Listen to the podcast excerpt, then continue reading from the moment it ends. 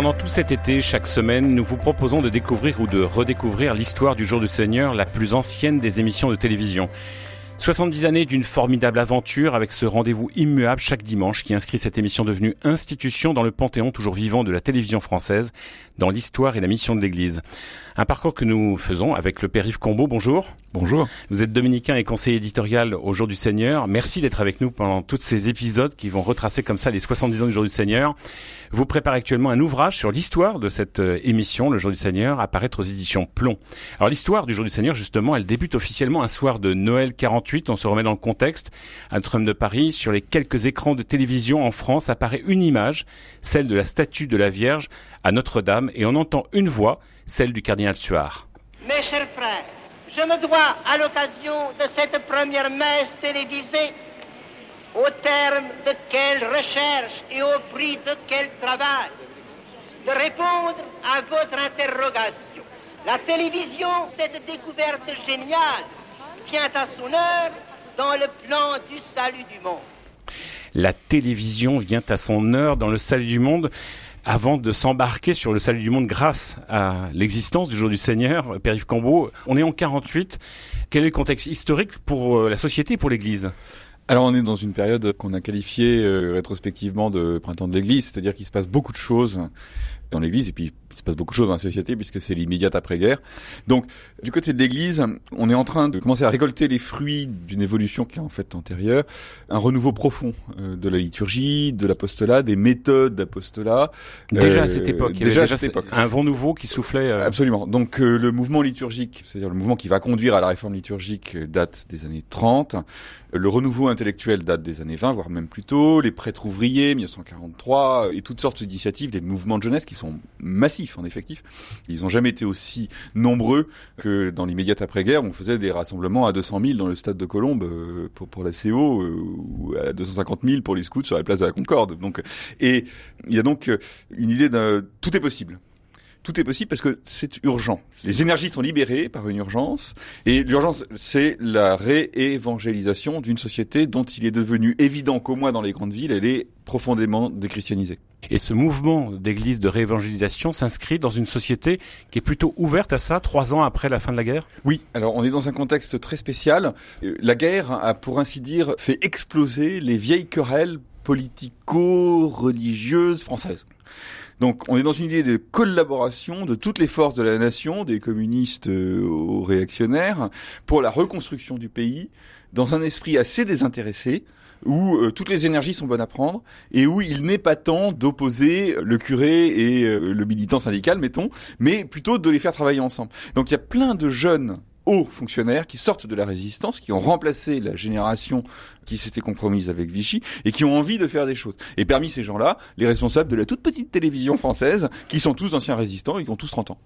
Et puis il y a un homme, un dominicain, le père Pichard, qui lui va avoir cette idée. Est-ce qu'on peut raconter comment le père Pichard, euh, qui est un dominicain qui a pour mission de porter l'évangile sur tous les lieux, a cette idée et inscrit ce projet d'une messe à la télévision. Donc Pichard, c'est un jeune dominicain. Il est, euh, comme euh, tous les frères, assez désireux de renouveler les formes de l'apostolat et notamment les formes de l'apostolat médiatique, c'est-à-dire que ce soit les journaux, que ce soit la radio. Que bon. Alors il est de fait euh, engagé à la radio, puisqu'il y a des émissions catholiques à la radio depuis les années 20. Euh, c'est un bon média, ça marche bien. Et il s'intéresse à d'autres formes médiatiques. Le cinéma, qui l'intéresse beaucoup parce qu'il est très sensible à l'audiovisuel. Et on lui propose, un peu par hasard, à la suite de son travail à la radio, de découvrir un média confidentiel, expérimental, euh, atrocement coûteux et parfaitement inutile, qui est la télévision. Inutile parce qu'à l'époque, il y a combien de postes de télévision en France? On parle de 500 ou de 5000, je sais plus très bien. Oui, en fait, les chiffres sont sont, sont très différents. Alors, l'historien sérieux qui est en moi vous dira que les chiffres sont tellement différents. Mais la télé, c'est anecdotique, personne n'y croit à ce moment-là. Alors, d'abord, personne n'y croit. Ensuite, personne ne la reçoit parce que l'émetteur de la Tour Eiffel n'arrose péniblement que Paris intramuros et encore. Que l'objet est absolument hors de prix. C'est-à-dire que le poste le moins cher de chez Radiola équivaut à une année de salaire d'un ouvrier. Et le cinéma, euh, les journaux et la radio sont des médias tellement massifs Et, et la télévision est un truc tellement confidentiel Ouais, euh, qu'en fait personne n'y croit. Mais enfin, il assiste à une démonstration de télévision dans ce qui est déjà le studio de la radiodiffusion française euh, rue Cognac-Jay, qu'on a récupéré des Allemands qui nous ont pondu cet immeuble en forme de blocos en plein septième. Le seul émetteur est à la Tour Eiffel, c'est pour ça que le studio est rue Cognac-Jay. Et il trouve ça génial, il trouve ça merveilleux, l'image est excellente, il est vrai, elle est excellente, parce que la technique est bonne. Il n'y a pas de récepteur, mais il y a des bons émetteurs. Et il se dit, mais pourquoi pas? Il en parle avec d'autres, il en parle avec les frères dominicains, qui, bon, très bien. Il en parle avec un prêtre américain qu'il a croisé par l'intermédiaire de la radio, qui s'appelle Murphy, qui a la même idée que lui pour avoir assisté de son côté à New York, euh, lui aussi à une démonstration de télé. Et donc il se dit, on va faire une messe télévisée. Alors, Est-ce qu'on peut raconter le contexte de cette messe? Parce que ça se fait avec les moyens du bord Ouais. On n'est pas à ce moment-là. Il faut imaginer que les caméras sont quatre fois plus grosses que celles d'aujourd'hui, qu'on ne sait pas très bien au niveau de l'éclairage comment se débrouiller. On sait faire un petit peu de studio, mais aller réaliser une messe en direct dans une cathédrale, c'est quelque chose d'hallucinant à l'époque. En fait, ça n'était pas possible. C'est-à-dire personne ne l'avait fait. Nulle part. Père Pichard pensait que sa première messe, elle serait en studio. Et il savait pas qu'on pouvait tourner dehors. En fait, on avait tourné dehors deux fois. Euh, Une fois sur le Tour de France, le son était immonde, et une fois pour un récital de Maurice Chevalier, 10 minutes, un exploit. Bon. Donc, euh... mais c'est, en fait, c'est les responsables de la télé qui ont dit, ah non. Si on fait une messe, il faut qu'on aille filmer à Notre-Dame. Alors, Père Pichard euh, dit, bah, c'est grandiose, mais on va se planter.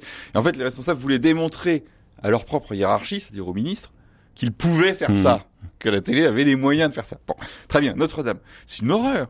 Les, non seulement Notre-Dame est gigantesque, c'est en pleine nuit, je rappelle, en plus on n'y voit rien. Notre-Dame est noire, Mhm. complètement noire entre l'encens et la pollution. Et puis euh, les lustres datent de Napoléon III, donc euh, côté efficacité, c'est le néant. Alors, comme on n'a pas assez de projecteurs, on imagine de prendre un projecteur de marine. Vous savez, les, les bateaux qui cherchent à, les, les projecteurs qui cherchent à rechercher les épaves ouais. sur la mer la nuit. Bon, en fait, ça marche pas parce que la lumière tremble et elle est bleue, donc on doit y renoncer. Euh, les câbles, on n'a pas assez de câbles à la télé française pour relier, pour sortir, pour relier les caméras à la régie mobile qui est en dehors de Notre-Dame. Hmm. Alors quand on voit aujourd'hui qu'on arrive avec des kilomètres de... Il n'existe pas ça, il faut les fabriquer à Lyon, ils arrivent deux jours avant le tournage. Et tout est comme ça. Et par une espèce de miracle, l'émission va se dérouler sans incident technique. Elle va durer un peu plus d'une heure. Le son sera correct, l'image sera très belle. En fait, euh, à force de bricolage et de bouts de scotch, sauf que le scotch n'existait pas, donc de bouts de ficelle, on arrive à faire un truc qui, marche extrêmement bien et qui a un écho médiatique énorme. C'est-à-dire que personne ne l'a vu cette émission, ça on est à peu près sûr que personne ne l'a vu. Mais les journaux en ont parlé, beaucoup de monde l'a vu au cinéma parce qu'on l'avait filmé pour le cinéma. C'est la télévision américaine qui était venue filmer l'expérience cette première messe télévisée, puisque eux l'ont diffusée, mais euh, on fait aussi une messe télévisée, euh, mais avec le décalage horaire, elle est. Elle est Oui, elle en fait c'est un après. producteur américain qui travaillait à la fois pour CBS. C'est les en- seuls archives qu'on ait d'ailleurs. C'est les messe. archives qu'on ait. Qui travaillait pour CBS et puis qui travaillait pour la Gaumont aussi, pour les, pour les journaux d'actualité de la Gaumont. Parce que les Français, en, en 48, le- leurs euh, journaux d'actualité, c'est le journal hebdomadaire qui précède le film au cinéma. Hmm. Mais pratiquement, enfin, énormément de monde voit ces actualités-là. Donc beaucoup de monde a vu la messe à la télé avec quelque chose de décalage au cinéma. Donc là, on voit qu'il y a une performance technologique à l'âge de pierre de la télévision. C'est ça. L'Église elle-même, comment elle perçoit ça? Est-ce qu'il y a des, pour euh, pour expliquer, il y a des autorisations pour une messe à la télé? Il y avait des questions théologiques qui pouvaient se poser déjà à l'époque? Alors, euh, l'autorisation a été obtenue très facilement parce qu'on avait déjà l'habitude de la messe à la radio.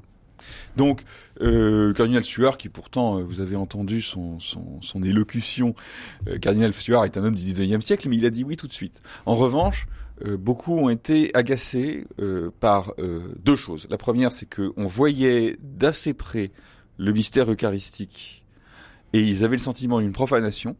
Ils préféraient que le mystère, pour ainsi dire, restât mystérieux ce qui est une objection assez vraie. La seconde, elle peut se discuter, mais elle a du fondement.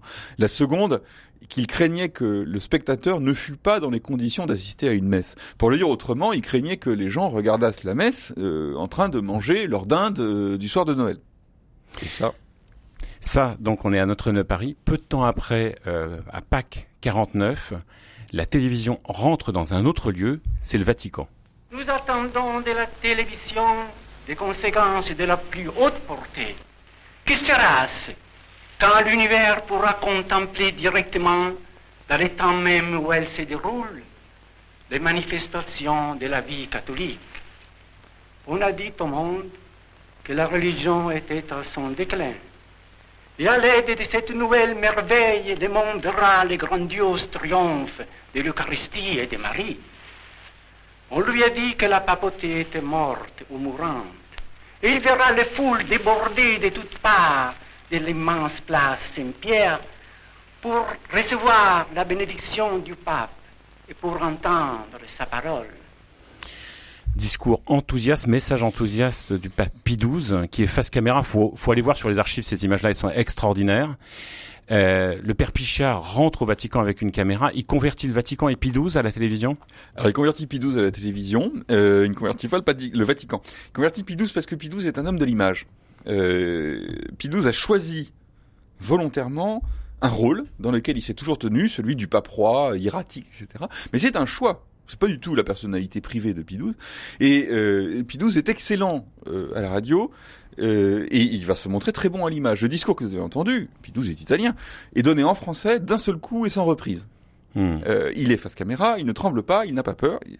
Donc, XII, lui, est un homme de l'image, il connaît le pouvoir de l'image et il a compris le rôle de la télé. Or, au Vatican, on est loin de suivre le pape sur cette, c'est assez étonnant de penser ça, de suivre le pape dans cette direction-là. En fait, le Vatican ne croit pas à la télévision, il pense que c'est un objet de luxe, dont la diffusion est confidentielle, et qu'on a autre chose à faire. Et que notamment pour atteindre médiatiquement euh, ce qui va devenir le tiers-monde et ce qui est déjà l'Empire communiste, euh, rien ne vaut la radio. Hmm. Donc du coup, euh, autant Pidouze va en fait euh, soutenir et accompagner de façon assez officielle, avec un engagement personnel, cette tentative française de, diffusion de la foi par la télé, autant le Vatican va être à peu près indifférent pendant encore une dizaine d'années. Et c'est le début d'une très très belle histoire que nous allons suivre dans les épisodes suivants. Merci Père-Yves Combeau. Merci également à Pierre-Henri Paget qui réalise cette émission, à Carole Delafont qui l'a préparée, au service de documentation du Jour du Seigneur, avec l'INA, Présence Protestante, le CFRT et Production du Parvis.